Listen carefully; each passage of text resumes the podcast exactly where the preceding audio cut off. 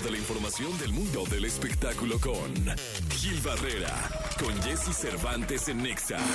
Señoras, señores, el querido Gil Gilillo, Gil Gilillo, Gil Gilillo, el hombre espectáculo de México apareciendo en escena radial en este martes 30 de enero del año 2024.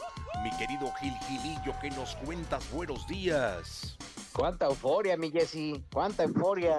Sí, pero qué Muy bueno es que te lo mereces, Oye, Gilillo. Fíjate que están, ¿sabes quién está preparando una serie? ¿Quién, Gilillo? Alex Dora. No me digas, el gritante del Tri de México, qué bueno. Sí, la verdad es que sí, están ahí armándose ya de un buen cuadro de escritores. El secreto de una buena serie, independientemente de la historia, es tener un buen cuadro de escritores.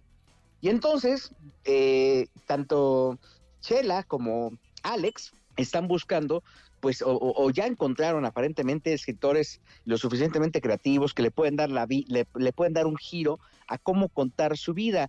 Entiendo que estaría todo como muy cargado hacia un poco la comedia o hacia la comedia, que también eso le daría un refresco interesante a este proyecto. Y creo que Alex Lora tiene que contar muchísimas anécdotas eh, de cómo se construyó como personaje, cómo, cómo trasciende eh, a la vida musical, eh, bueno, a, la historia musical de nuestro país y obviamente este pues eh, todo lo que hoy por hoy es el fenómeno del tri y el fenómeno de Alex Lora, que es una de las figuras más emblemáticas de nuestra música, ¿no?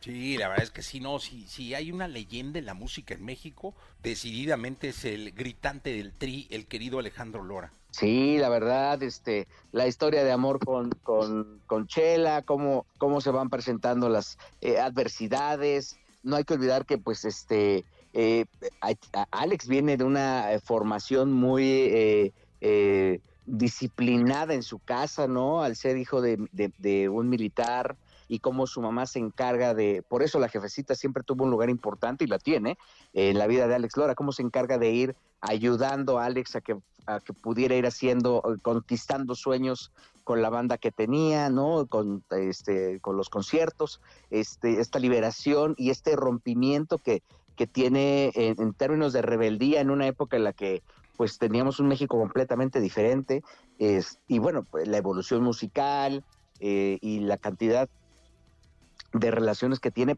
producto de la generosidad, eh, generaciones, eh, de, de- relaciones que tiene musicales, producto de la generosidad que Alex eh, eh, tiene como intérprete, porque es un cuate que le gusta compartir el escenario, que le gusta echarle la mano a los demás, aunque pudiera o no gustarle el estilo de alguien, al final dice, bueno, pues va, la importancia que tiene Alex como autor, esta relevancia que tiene en la sociedad de autores y compositores, hay muchas cosas que, que puede contar Alex Lora y creo que en esta eh, serie, en este proyecto que están preparando, eh, eh, va a ser eh, bien interesante, insisto, además con este, con este twist que le quieren poner a la forma de contar sus historias. Y que bueno, no, no recurrir a lo aburrido para poder este, darnos cuenta de la magnitud y de la relevancia que Alex Lora tiene en, en, en el mundo de la música en nuestro país y en todo el mundo. Sí, totalmente, esperamos que pronto salga.